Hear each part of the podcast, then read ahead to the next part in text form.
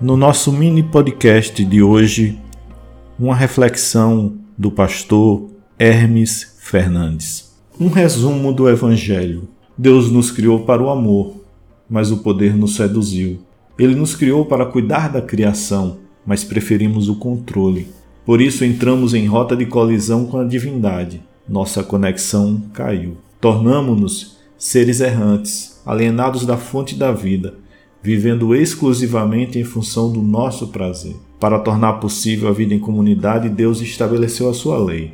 Porém, seu alto padrão moral e ético revelou nossa total incapacidade de atender às suas demandas. Depois de nos enviar profetas para nos advertir acerca das consequências do nosso estilo egoísta de vida, ele nos enviou seu próprio Filho, o único capaz de cumprir integralmente os seus mandamentos. Durante a sua estada neste mundo, Jesus jamais usou o seu poder em benefício próprio, nem mesmo para se salvar da cruz.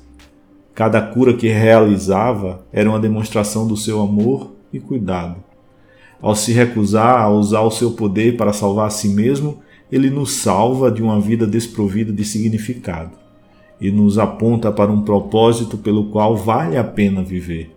Antes de deixar este mundo, ele preparou e enviou seus discípulos para ensinar à humanidade o caminho do amor, prometendo que através do seu espírito estaria com eles todos os dias até o fim das eras. A conversão pregada por Jesus e seus discípulos não é uma mera adesão, uma mera adesão a um código doutrinário, mas um deslocamento do nosso eixo existencial, que deixa de ser o eu para ser o nós, tornar-se discípulo de Jesus, renunciar a uma vida autocentrada, deixando de viver para si a fim de viver para o bem de todos, retomando assim a nossa vocação primordial, o cuidado por toda a criação. Arrependimento é a expansão da consciência e não apenas remorso por eventuais erros que tenhamos praticado. Santificar-se é resgatar a sacralidade da vida, profanada por tudo que a banaliza e a coisifica. Nossa missão é tornar a Terra um espelho do céu e trabalhar pela construção de uma sociedade mais justa e solidária,